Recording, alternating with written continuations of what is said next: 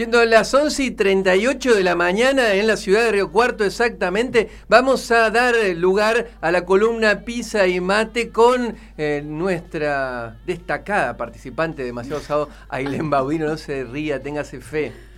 No, bueno, el tiempo que yo quiera. A seguir robando. Vamos a seguir robando, eso no es Está muy problema. bien, ¿cuánta gente lo hace durante Aparte- años? Claro, aparte lleva un trabajo hacer Sí. ustedes, es armar una, Pensarlo, pensar lo una lo arma personalidad concreta, Sí. asignar una personalidad concreta. Yo soy como una especie de, no sé si, bueno, Delphi vas a ver, pero los Sims, bueno, ¿sabes los, ¿Los Sims? qué? Los Sims. Sims. Los Sims es un juego donde vos manejás la No, vida de, no. sos Dios. Ah, la Sos Dios. Entonces vos pone mane- complicado esto. Eh, Manejas la vida de Sí. personitas Sí. y le asignas una ¿Y usted se cree Dios? No, cuando hago el test. Ah, bien. Solo cuando hago el test. Solamente. Solo cuando hago el test. Menos mal, porque si no, después si no, no, hay un problema ahí de fondo que hay que psicoanalizar. Sí, sí. No, pero yo no me creo Dios porque es muy difícil. Y Ser más Dios, en- un en este quilombo ser. Dios. Mucho laburo. Sí, Sí, mucho sí. laburo. Tenía que laburar todos los días, ¿no? sin descanso y en todas partes del mundo ser Dios, imagínense. Sí, no, no, es como Papá Noel.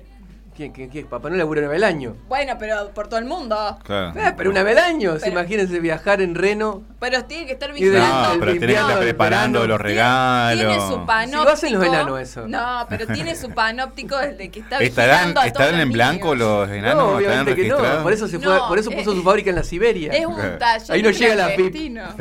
Un taller- es como un, un buque factoría porque tienen la Siberia no llegan lo- los, organismos de control. Eh, Por eso está ahí Papá Noel. Sí, está evadiendo.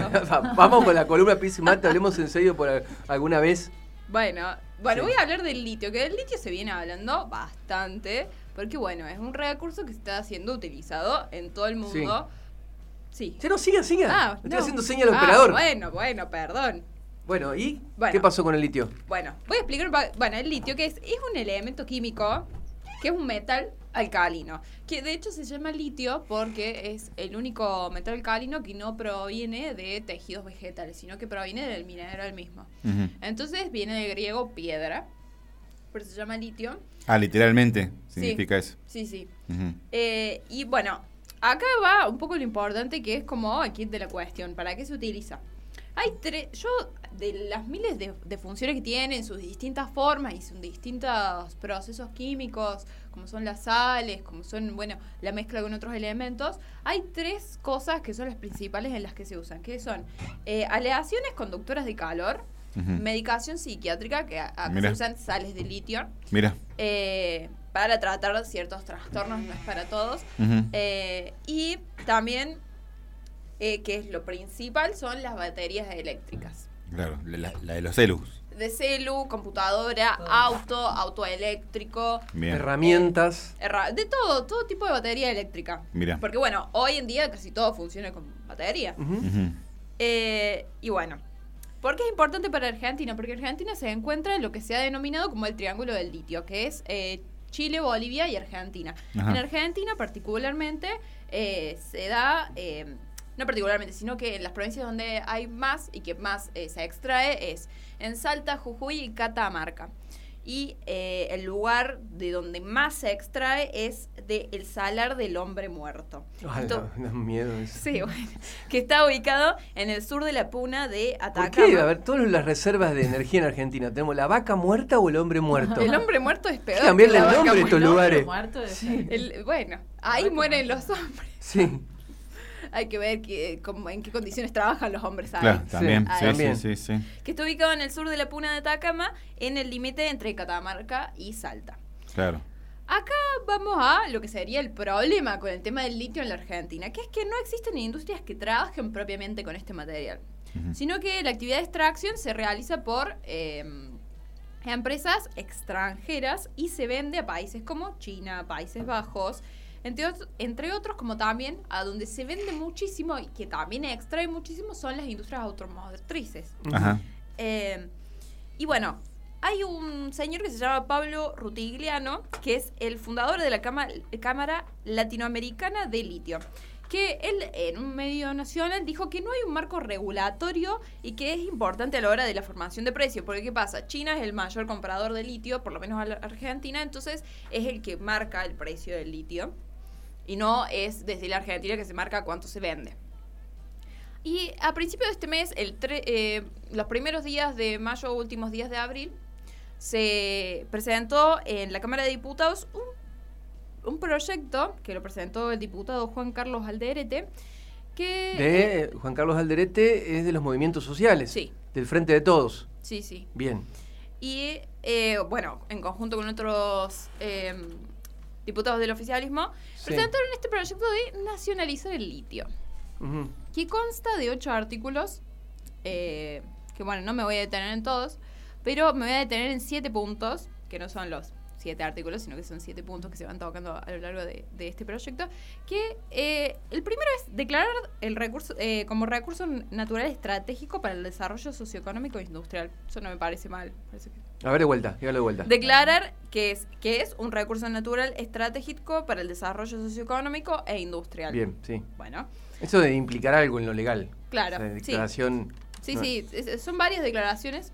Sí. Eh, una es declarar de interés público la exploración, explotación, concesión de explotación, industrialización y todos los actos relativos al litio y sus derivados. Bien. Sí. Y Sí. después dice, las concesiones ya otorgadas, a la- que acá me parece que es donde va a haber quilombo, que es, eh, las concesiones ya otorgadas a empresas privadas deberán acomodarse a esta ley en caso de ser aprobada. Ajá. O sea, retroactivo. Claro. La ley. En Medio- el plazo de un año a partir de que se promulgue esta ley. Sí. Ah, digo medio raro porque van a judicializar las empresas si esto Claro. prospera. Claro. Claro.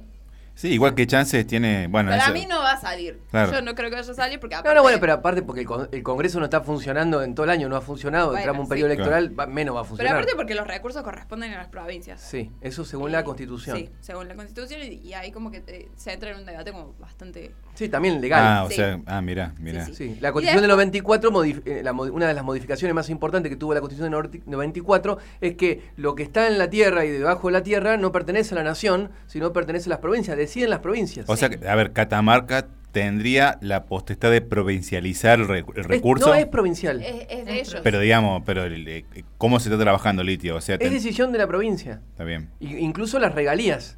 está bien. O sea, cuánto a- a- la nación no es que no puede eh, fijar impuestos, por ejemplo. Eh, De hecho, hay impuestos a la exportación, Mm. retención a la exportación sobre Sí. la minería. Muy poquito, pero lo- las hay. Sí. Eh, siempre está el, el debate en torno a cuánto tienen que ser las retenciones a la exportación de la minería. Ahora, eh, las provincias fijan las regalías sobre las que dejan las minerías, la minería, en este caso el litio, en su territorio. ¿Y qué se hace? Puede haber un marco normativo nacional, pero la potestad última la tiene la provincia porque los recursos son provinciales. Fue una de las reformas más, eh, de- dentro de la, de la Carta Magna, una de las reformas más polémicas en ese momento, más debatidas, porque ocurre esto, ahora no hay una política nacional, no puede haber una política nacional, salvo una empresa como IPF haciéndose cargo de, de la explotación del recurso.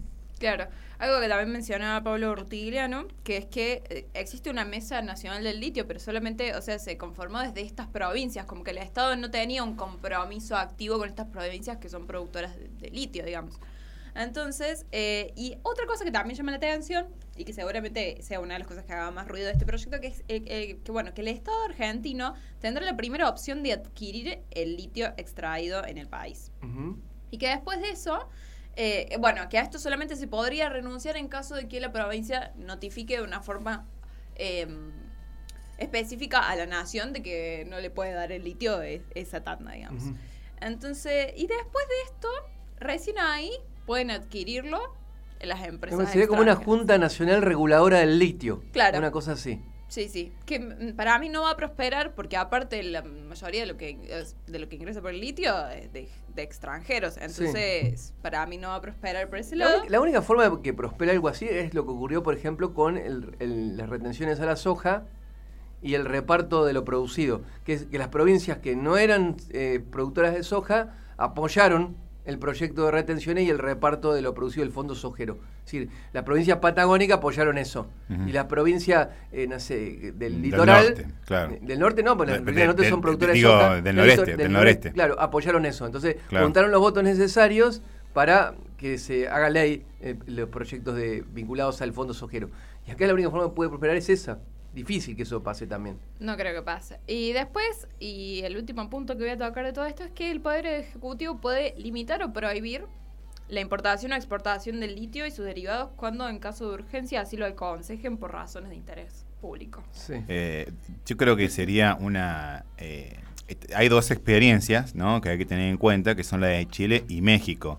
Obviamente, eh, entiendo que la constitución o la forma de funcionar de esos países posibilita que hayan tomado esa decisión de nacionalizar. Aquí se complicaría, pero también hay, digamos, un interés político o un- una decisión política nacionalizar lo que tuvo Boric o que tuvo, ¿cómo se llama el presidente de México? Eh, López Obrador. López Obrador, que acá difícilmente... En el caso de Chile es un país unitario en, Sí. su, en su forma de organización. El caso de México es un país federal, pero hay que ver qué dice la constitución de- del gobierno de, de México, del Estado mexicano mejor dicho, respecto a los recursos naturales, quiénes son los dueños. Además de que también en esta región, eh, ahora con todo este boom del litio y todo eso, si bien el litio se venía extrayendo hace muchísimos años, hay una cuestión de regulación, porque también ahí son lugares que habitan pueblos originarios altoandinos. Ujú. Entonces, eh, había una especie de regulación donde se iba a revisar cómo estaba el agua, cómo estaba eh, la fauna que habitaba ahí, y también hay que ver cuáles son los límites. Eh, porque tanto ahora, con la extracción que se está haciendo desde empresas extranjeras, como nosotros quererlos explotar, son cosas que hay que tener en cuenta. Y yo, eh, por lo que he podido acceder, son cosas como que no se tienen tan en cuenta al momento de, de presentar este proyecto, porque hay gente que habita Sí, ahí. la famosa licencia social de los proyectos mineros, proyectos en realidad que tienen impacto ambiental. Es decir, la, la comunidad eh, le da una licencia social para que esa explotación prospere. ¿no? Es un, todo un debate que hay en torno a- al ta- ambientalismo. también eh, darle trabajo a la gente que, que está ahí. Sí. Digamos que no lo están haciendo en este momento tampoco. Sí, son industrias muy intensivas en capital. O sea, lo que- los trabajos que generan la industria minera son los trabajos vinculados eh, indirectamente. ¿no? no es que no generan empleo. de- o sea, el, el problema es el empleo directo. Son trabajos muy intensivos, eh, industrias muy intensivas en capital. Uno ve las grandes máquinas que intervienen, a eso me refiero con intensivo en capital, con poca utilización de mano de obra. Ahora, el, el trabajo indirecto eh, que generan, eh, ahí es al que apunta, por ejemplo, el gobierno nacional con los desarrollos mineros y el gobierno de- de San Juan. Ahora, el costo ambiental tiene que entrar en la ecuación de los números. Sí, porque es muy alto. Es muy alto.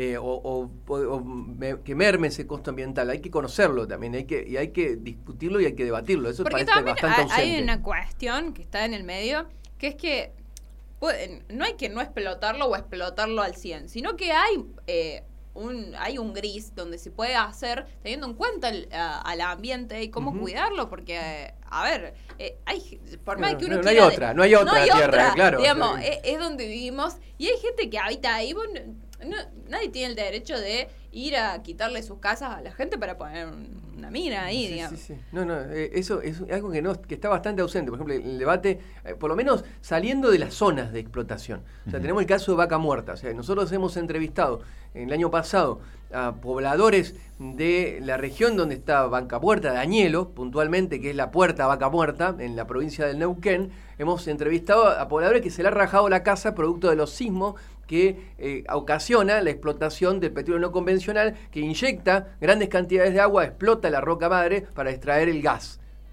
Ahora, las casas se están rajando, se tumban muchas veces, porque aparte no son viviendas de, de la mejor calidad. Y también las viviendas de gran calidad, o sea, una zona que estaba ausente de movimiento sísmico y ahora empieza a tener movimiento sísmico, pequeño sismo, producto de esta explotación. Eso no está en el debate en la región pampeana, por ejemplo. Claro, en la región y- pampeana que tenemos el debate del glifosato. Sí. ¿no? Me parece que hay que, hay que, hay que hacer un, un gran acuerdo respecto a cómo explotar estos recursos naturales y meter en, en la ecuación y en la discusión el impacto ambiental. Sí, y también, eh, por el otro lado, dejar de darle bola al ambientalismo falopa. Digamos, gente que no Epa. sabe- No, es que sí. Es que gente que... ¿Usted qué dice? Lo que están tirados en, en- una sierra con, Yo, un eh, con un iPhone eh, De- a- yo digo Greenpeace. militando en contra de la minería. Basta de darle bola a Greenpeace. Ah, sí. Porque te pone un cartel, te dice dos huevadas y listo. Está bien. No, es Entonces cierto. metió No, no, polémico. sí, sí, eh, no, pero no, no, eh, estoy de acuerdo, porque Sí. Greenpeace termina siendo funcional a... Sí. a los intereses Ah. de los países centrales. Claro, claro, claro. Claro, porque viene y nos, nos molesta Sí. a No, nosotros. no hay que ser radical, en el- o sea, no es ni una cosa o la otra. Me parece que vos marcaste un gris, Sí, o sea, sí, que es digo, posible. hay gente que sabe de ambientalismo, que es profesional, que que bueno, tiene su conocimiento y que puede aportar y que sabe cómo se pueden llegar a solucionar este tipo de problemas, que es esa la gente que se debería incluir al momento de redactar estos proyectos, de consultar a esta gente. Sí, sí, sería importante, ¿no? Un debate serio. Sí. Y que tampoco sea, bueno, nos dejan plata ahora en el corto plazo, porque Argentina tiene un potencial enorme, no hacen falta los dólares, entregamos todo el recurso, no queda un solo dólar acá, nos dejan el pasivo ambiental y dentro de 50 años vamos a decir, ¿para qué hicimos? ¿No? Eso también me parece que es un debate que, que hay que dar. Es que, es que sí, o sea... Yo lo veo difícil con gobernadores como Morales en Jujuy, Claro.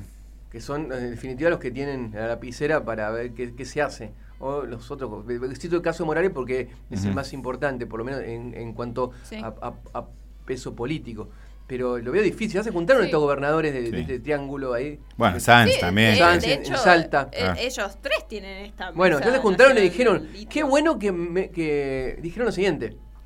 No sé si habrá sido por este proyecto que estás mencionando vos, eh, Ailén. Se juntaron y dijeron, qué bueno que Chile nacionalizó el litio y nosotros no.